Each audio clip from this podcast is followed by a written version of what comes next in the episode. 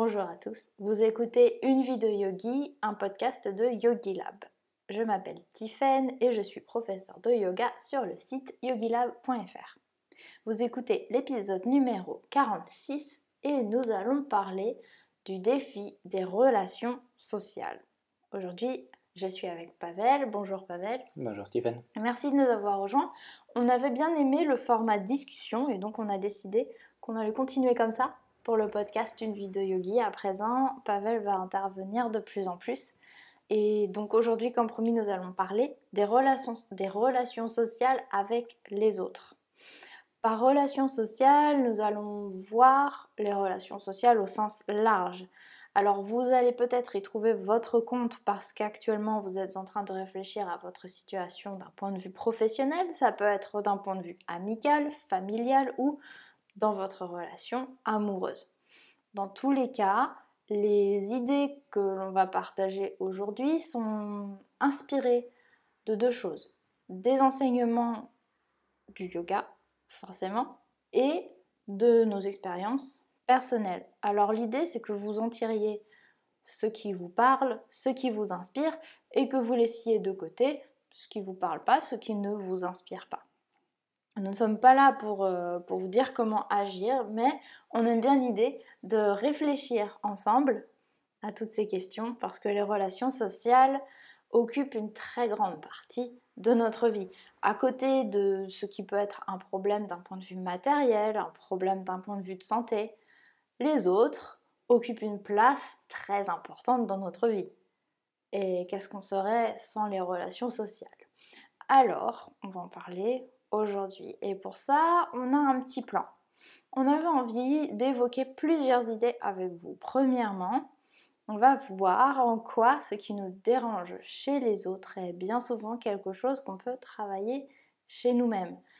Parce que vous savez, dans la pratique du yoga, ce qu'on adore, c'est regarder à l'intérieur de nous-mêmes, à l'intérieur, l'introspection. Et c'est ça qui nous permet en général de nous remettre en question, pour nous apercevoir que finalement, généralement, le gros du travail, ça se fait sur soi-même, même quand il s'agit des autres.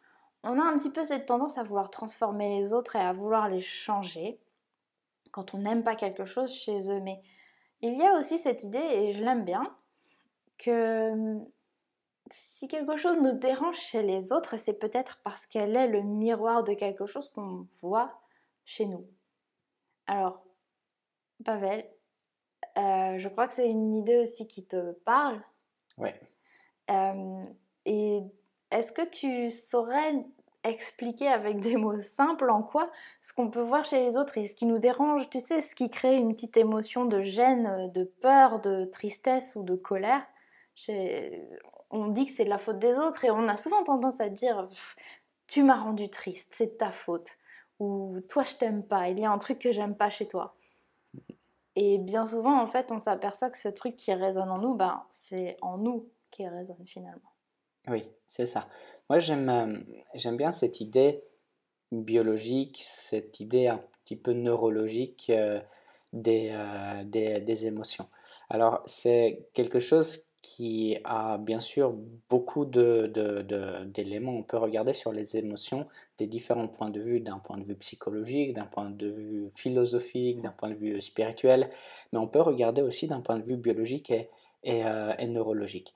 Alors, d'un point de vue biologique et neurologique, ce qui se passe euh, à l'intérieur de nous, c'est euh, lié avec vraiment ce qui se passe euh, à, l'intérieur de nous. Ça rejoint, c'est assez rigolo parce que la neurologie, elle rejoint le côté spirituel.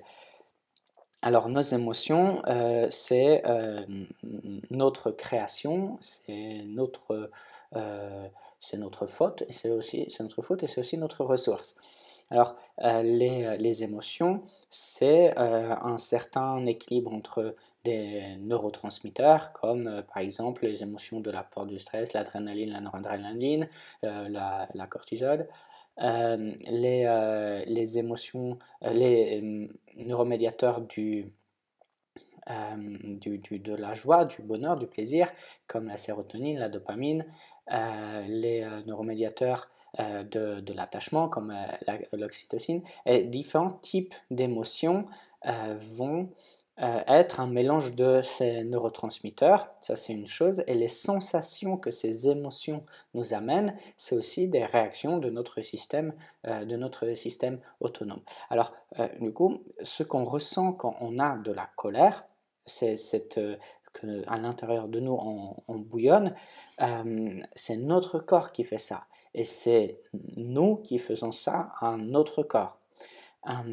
c'est notre cœur qui accélère par rapport à nos pensées. Si on est joyeux, c'est nous qui avons créé la sérotonine, c'est nous qui avons créé la, euh, la, dopamine. Du coup, la joie qu'on ressent ne vient pas de quelque chose d'extérieur, mais vient de, euh, bah, de, cette, euh, de ce mélange chimique qu'il y a à l'intérieur de nous. Beaucoup, de, beaucoup de gens disent que justement la neurologie et la biologie, elle simplifie euh, la euh, psychologie euh, à un niveau, jusqu'à un niveau chimique que toutes nos pensées, c'est juste de l'électricité, des molécules, euh, des, molécules chimiques. Mais c'est assez intéressant de faire entre ce côté biologique et neurologique un, une parallèle avec la, spiritualité parce que dans le, euh, dans le yoga et dans le développement spirituel, on parle euh, aussi justement, on utilise les, les, mêmes termes que nos émotions, c'est quelque chose qui est à l'intérieur de nous. Si on est en colère, c'est parce qu'on s'est mis en, en colère, c'est pas quelqu'un qui, qui qui nous a énervé. Et euh, pour travailler avec euh, la colère, c'est pas son environnement qu'il faut changer, c'est pas enlever les gens qui nous mettent en colère, mais il faut enlever la colère de l'intérieur euh, de, de, de, nous. Alors oui, effectivement, ça me, ça me, ça me parle.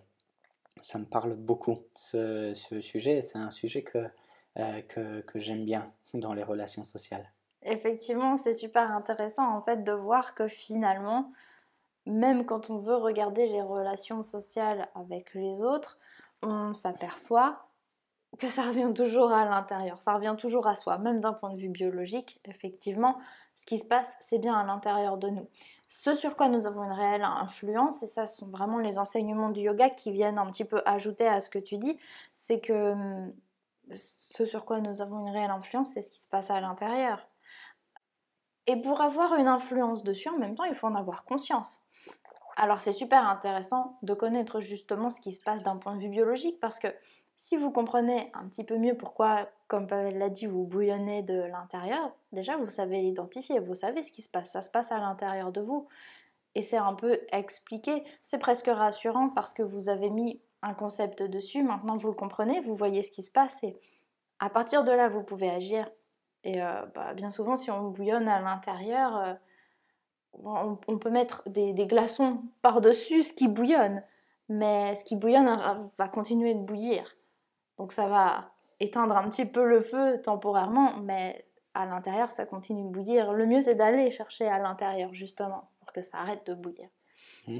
Euh, j'espère que c'est, que c'est une, une, image qui parle, mais avec la pratique du yoga, justement, on retire la responsabilité sur les autres et on va chercher vraiment à l'intérieur de soi comme étant unique responsable de ce qui se passe, peu importe l'extérieur. L'environnement extérieur n'a presque plus d'importance, tout est une question de réaction. Tu as utilisé le terme réaction et je trouvais ça intéressant, une réaction biologique finalement ou mhm. neurologique. Mhm.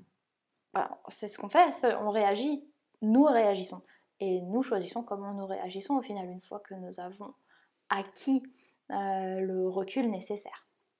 Alors, il y a un point de vue aussi philosophique qui peut être intéressant. Là, on va peut-être un petit peu plus passer sur la, philosophie, peut-être que tu vas pouvoir ajouter autre chose aussi. Euh, quand on s'intéresse aux relations sociales, il y a, j'ai l'impression, certains philosophes, et j'ai personne à nommer, il faudra que vous m'excusiez, je pourrais faire des recherches pour nommer du monde si vous voulez, mais il y a certains philosophes qui viennent nous dire que si nous devons attendre quelque chose des autres. Parce qu'avec notre approche actuelle, on peut se dire, bah, alors dans ce cas, on n'attend absolument rien des autres et tout vient de l'intérieur de nous. Dans ce cas, les autres ne comptent pas, notre bonheur ne vient que de nous.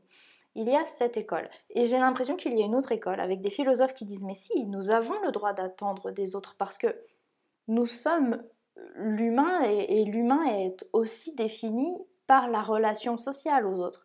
Alors si on ne si on évolue et si on crée un système dans lequel on ne compte pas sur les autres et dans lequel finalement on ne compte que sur soi, on ne regarde qu'à l'intérieur, eh bien c'est un peu tout qui s'effondre parce que bah, à quoi servent nos relations sociales? Si on est content à l'intérieur On n'a plus besoin de personne.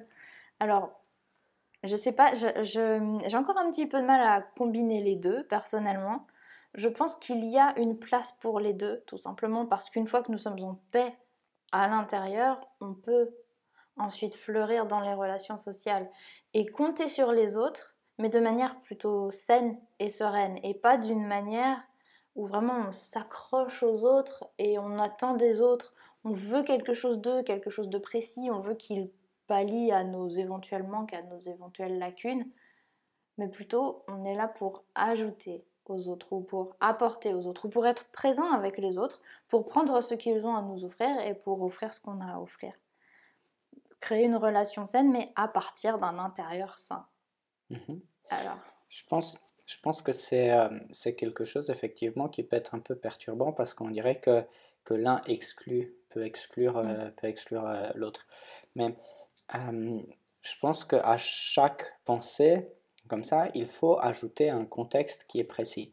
Par exemple, un enfant de 3 ans, il a besoin de ses parents, il a besoin de sa mère, il a besoin de son père pour être nourri, pour être protégé. Et c'est quelque chose qui est tout à fait euh, normal, ça, il n'y a aucun problème, euh, mmh. il y a aucun problème avec, euh, avec ça. Il en a tout simplement besoin et c'est normal et il n'y a pas de problème. si on change de contexte et si à la place de cet enfant de 3 ans on met et on en met un de 35 ans qui a aussi besoin de ses parents pour être nourri et protégé. Alors à ce moment-là, il y a peut-être a peut-être un, problème. Alors chaque, on va dire, euh, euh, phrase, chaque énoncé comme ça, il va être potentiellement vrai dans un contexte et euh, potentiellement faux dans, dans, dans, un autre. Mais je pense que ce, qui est, ce qui est important là-dedans, c'est que on n'a pas d'influence, de grande influence sur comment les autres personnes sont. On peut avoir une influence sur ce qu'ils font. Ça s'utilise par exemple dans la vente. Les vendeurs, quand, quand, quand ils se forment, euh, euh, on leur met dans la tête, et ça fait, c'est en partie vrai, que quand le vendeur est bon, il pourra vendre tout à, à, tout le monde. Euh, alors, quelque part, il prend la responsabilité de ce que son client potentiel va faire, de la décision qu'il va prendre. Par contre, il ne peut pas euh, avoir une influence sur comment est l'autre euh, l'autre l'autre personne. Ça, ben, malheureusement ou heureusement, c'est impossible. Parce que moi, je ne voudrais pas que quelqu'un ait, ait, une influence, le pouvoir de, de décider comment je suis à, l'intérieur de, moi. Parce que tout simplement, à ce moment-là, cette personne, elle pourrait décider qu'aujourd'hui, je veux que tu sois heureux et demain, tu vas être malheureux. Ou par exemple, euh, tu m'as embêté ces derniers temps, du coup, tu vas être malheureux jusqu'à la fin de tes jours. Alors, je suis assez content que que ça dépend, ça dépend que de, euh, que de moi. Alors, comment on se sent à l'intérieur de nous dépend vraiment que de nous. Et euh, est-ce que ça veut dire qu'on n'a pas besoin des, des, des, autres? Ben, un peu oui, un peu non. On n'en a pas besoin pour se sentir bien. On n'en a pas besoin pour être heureux. On n'a pas besoin d'avoir de Ferrari pour être heureux. On n'a pas besoin d'avoir une villa avec, avec une piscine pour, pour, pour être heureux on a besoin d'avoir juste une attitude positive à l'intérieur de nous. Et euh, ça, pour nos émotions, pour notre bonheur, ça suffit. Et c'est ce qui est enseigné justement par, euh, par euh, beaucoup de, de philosophies, notamment des mystiques du, du, yoga, du bouddhisme, que, que ce travail, ce bonheur, on peut le trouver à, à l'intérieur de nous. Après, on pourrait dire que oui, bah, ça suffit. On peut s'asseoir et, être heureux et juste sourire et puis, euh, et puis mourir, de, mourir de faim, mais, euh, mais en étant heureux et la, faim n'est plus un problème. Et techniquement, euh, techniquement c'est tout à fait possible. On peut avoir un mélange comme ça de neurotransmetteurs à l'intérieur de, nous qui va faire quelque chose comme ça. Et, euh, on, on, connaît des, euh, des, situations comme ça. C'est les drogues, par exemple, tous, les, opioïdes, les, drogues les, gens qui se droguaient à, l'opium, ben, ils arrêtaient de manger, ils étaient tout, contents, ils avaient leur drogue, ils étaient dans leur monde et, ils mouraient. Mais la molécule de l'opium, existe dans notre corps, existe dans notre, euh, dans notre système nerveux, des opioïdes, des endorphines. C'est euh, la même famille que la morphine. La morphine est un opioïde, ce qu'on donne pour euh, les, les, grandes, grandes, grandes douleurs. On a cette molécule à l'intérieur de nous. C'est possible quelque part de s'entraîner jusqu'à un tel point pour qu'elle soit sécrétée, pour, que être, pour être anesthésiée de, tout et, tous les besoins physiologiques vont, vont, vont aller sur, sur, sur, un autre, sur un autre plan. Et effectivement, à ce moment-là, on peut être juste heureux, s'asseoir, euh, fermer les yeux et, nager dans notre bonheur et, juste finir notre, notre vie comme ça. Après, euh, on peut aussi, à partir de ce moment-là, ben, réfléchir, est-ce que ça nous suffit? Parce que si on arrive à un endroit comme ça, ben, c'est chouette, peut-être ça nous suffit.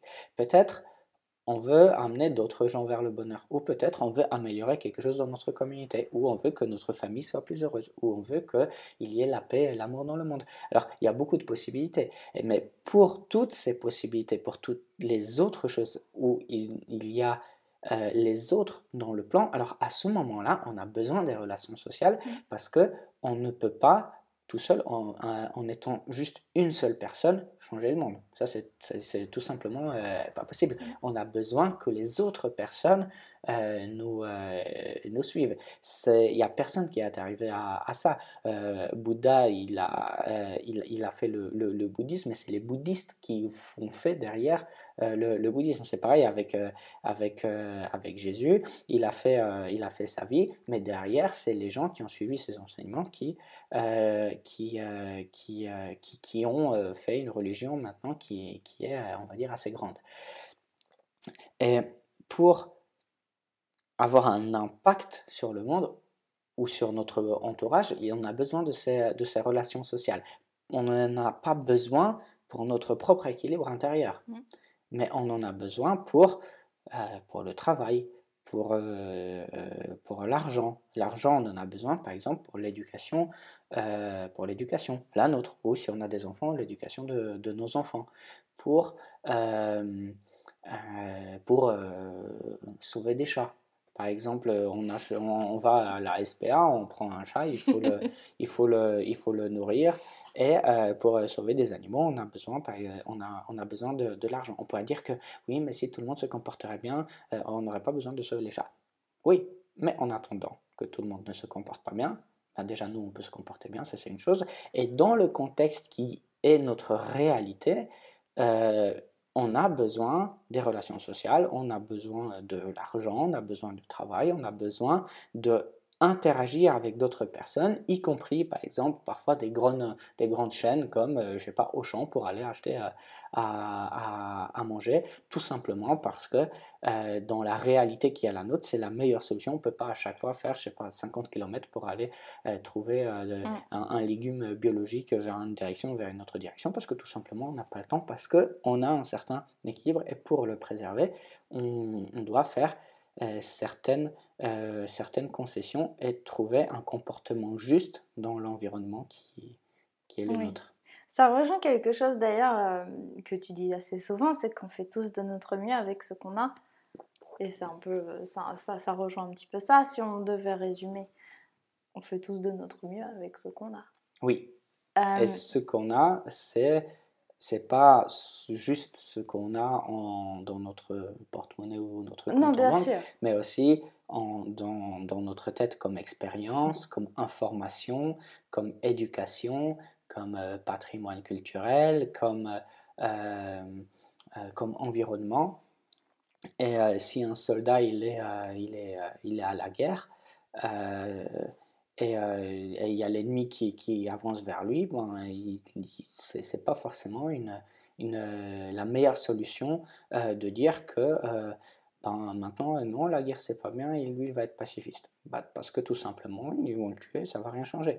Et il n'aura pas d'impact sur, euh, sur euh, pas d'impact positif sur son, euh, sur son entourage. Il peut, par exemple, se retirer, changer de métier, écrire un manifeste, être journaliste et parler de, de, de la situation. À ce moment-là, il aura, il aura un impact. Mais au moment où il est en train de, de, faire la guerre, ça, c'est pas le moment pour, euh, euh, pour euh, s'asseoir et faire une dissertation spirituelle, écrire, écrire un livre. Un Alors, peu compliqué sur le champ de bataille.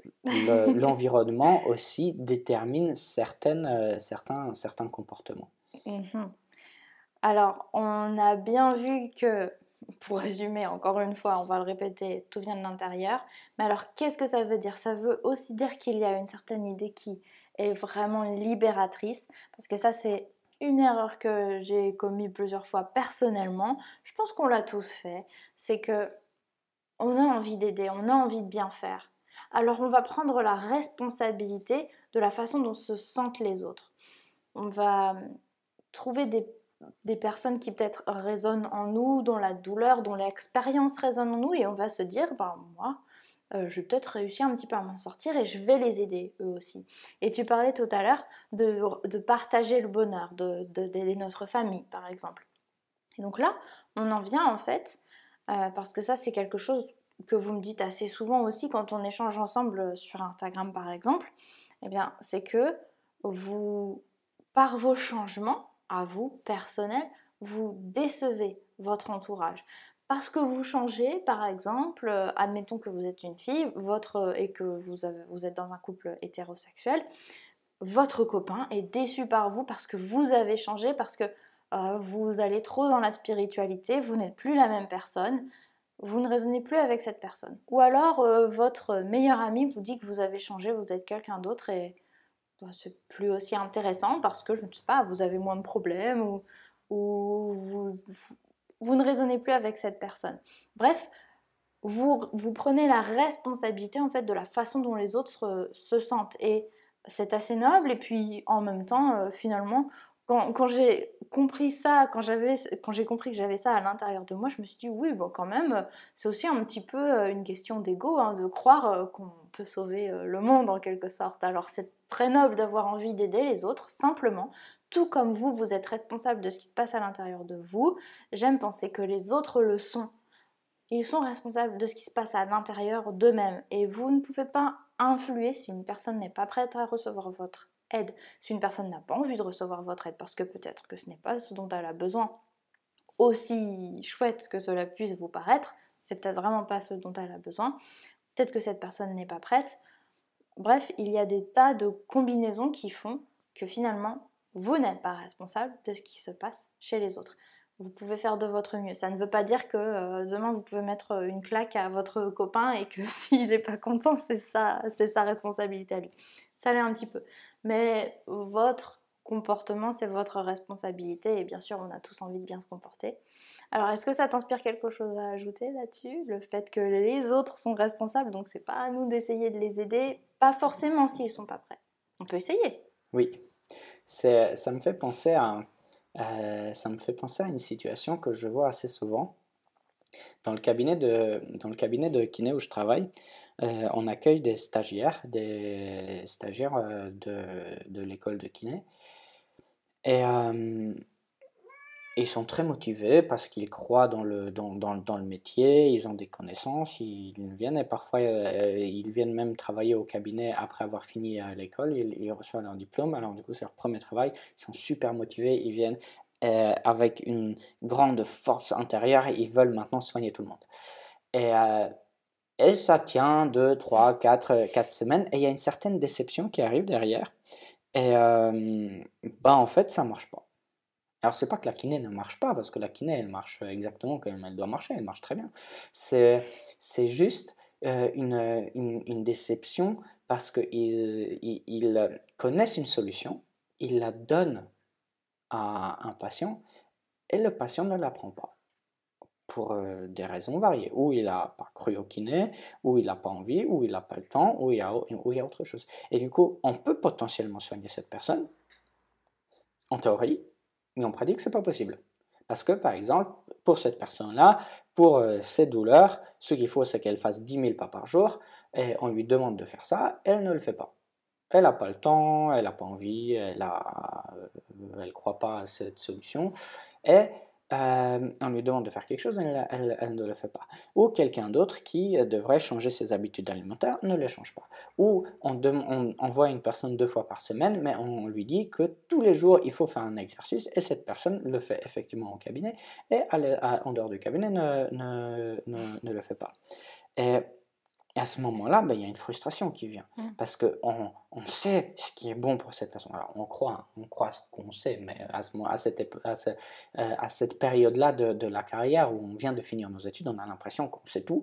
Et on est persuadé que c'est justement ça qu'elle a besoin. Et si elle fait ça, elle, elle sera guérie. Mais mais elle ne le, elle, ne, elle ne le fait pas. Alors peu importe si c'est si si vrai ou si c'est pas vrai cette, euh, cette, cette idée, c'est juste que quelque part, euh, on, peut, on peut mettre ça au sens un petit peu plus, euh, plus, plus, plus, large. On voit quelqu'un qui a un problème, on pense avoir la solution, on lui donne la solution et la personne ne, bah, tout simplement ne, ne, la prend pas et nous, on est, on est déçus. Alors, il y a plusieurs erreurs, erreurs de, de, dedans. Euh, la première, c'est qu'on pense qu'on a la solution. Et en fait, si nous, on a réussi à, résoudre un problème chez nous, ça ne veut pas dire que la même solution peut s'appliquer à tout le monde. Euh, ça, c'est une erreur qui est très importante parce que euh, plus on rentre dans les détails, plus on voit que les sujets ils sont complexes, plus on voit que les problèmes des gens ont un fond plus, euh, plus profond. Et les solutions euh, simples, toutes faites, ben, euh, c'est juste comme des, comme des, comme des, des, généralités. Plus on généralise, plus on a de chances de, de, de, se, de se tromper.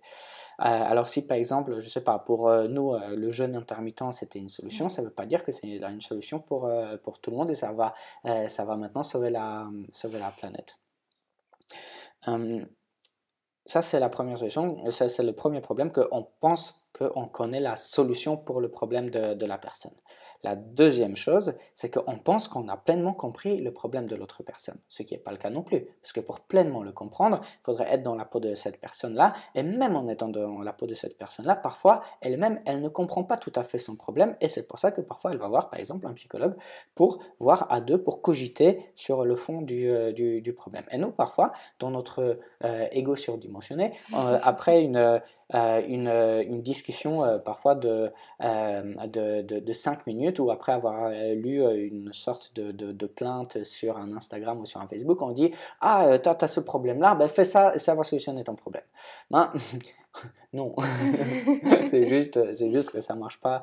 C'est, juste que ça marche pas comme ça parce que ça c'est quelque chose de trop, c'est, trop simple. C'est comme, il, je sais pas, il y a un couple qui, euh, euh, qui a des problèmes euh, et ils se disputent. Ils ont par exemple des enfants, ils ont aussi des problèmes financiers, il y a des choses qui se passent dans le travail et tout ça.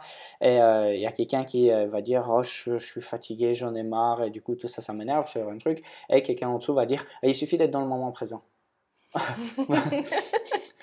ouais, non, peut-être, mais pas tout à fait en fait c'est pas du tout euh, pas du tout suffisant. Troisième chose, on part du principe que si on donne quelque chose, l'autre personne, elle doit elle doit l'accepter. Bah non, mm. pas forcément. Euh, c'est chouette qu'on donne, mais euh, on ne peut pas attendre que l'autre accepte. Si elle veut, elle accepte, c'est bien. Si elle veut pas, elle n'accepte pas, et c'est très bien aussi. Euh, on ne peut pas forcer les gens à prendre ce qu'ils n'ont pas envie. Alors, euh, imagine une situation euh, que quelqu'un vient et il te donne tes solutions et tu es obligé de, les accepter. Mais c'est tout simplement atroce. C'est comme si tu allais dans un magasin et c'est le vendeur qui décidait ce que tu allais manger ce soir. Ça n'a aucun, aucun sens. alors, il, faut appliquer cette, cette logique qu'on applique à soi-même, qu'on veut être libre et prendre nos propres décisions. Il faut l'appliquer à, d'autres personnes. Du coup, si on propose quelque chose, euh, il faut s'attendre à ce que la personne, elle va le prendre, et en même temps, il faut s'attendre à ce qu'elle ne va pas le prendre. Et dans les deux cas, c'est très bien. Notre but, c'est pas de la soigner, c'est juste de donner ce qu'on a de positif. Et si ça lui plaît, c'est bien. Si ça lui plaît pas, c'est très bien aussi. C'est son choix. c'est pas le nôtre. Nous, si on a quelque chose qui peut solutionner son problème et on ne lui donne pas, à ce moment-là, euh, ça nous crée une certaine attitude, un certain karma. si on a une solution, on l'offre, ça crée un autre karma. Et si la personne l'accepte, ça lui crée un karma. Si elle ne l'accepte pas, ça lui crée un autre karma. Mais c'est le sien. Mm. Et ça ne nous concerne pas. Alors, à partir du moment où on donne quelque chose, euh, ben, si c'est des, des, connaissances ou, du, ou, ou, du, du, savoir, si on partage quelque chose euh, comme ça, ce que les autres font avec, c'est juste, juste leur problème et on ne peut pas attendre qu'ils euh, vont, le, qu'ils vont le prendre. Alors, dans cette logique, quelque part, de vouloir sauver les, les autres et de sauver le, ce monde, on peut faire, on peut faire, on peut faire plusieurs erreurs et c'est toujours bien quelque part de se recentrer à chaque fois et, de se poser la question pourquoi on veut faire mmh quelque chose comme ça? Pourquoi on ressent le besoin quelque part de, euh, de, de, de l'aider. Est-ce que c'est euh, tout simplement de bonté de cœur parce que euh, j'ai quelque chose et, et, je veux le partager? Ou est-ce que c'est quelque chose qui est un petit peu plus profond? C'est quelque chose qui nous pousse parce que peut-être c'est signe que justement on a un problème à l'intérieur de nous sur lequel il, il, vaudrait mieux méditer un petit peu. oui, tout à fait, parce que finalement ce qu'on ne supporte pas de voir chez les autres, ben, c'est quelque chose qu'on bien généralement on ne supporte pas de voir chez nous, mais qu'on voit chez nous, ou en tout cas qui, qui résonne. Ça fait beaucoup de choses dont on a parlé aujourd'hui. Alors, je te propose qu'on se garde la suite pour un prochain épisode, parce que je pense qu'on a donné pas mal de matière. Alors, merci beaucoup Pavel d'avoir partagé avec nous. J'espère que vous avez apprécié, et puis on vous dit à bientôt pour la suite de cet épisode. À bientôt.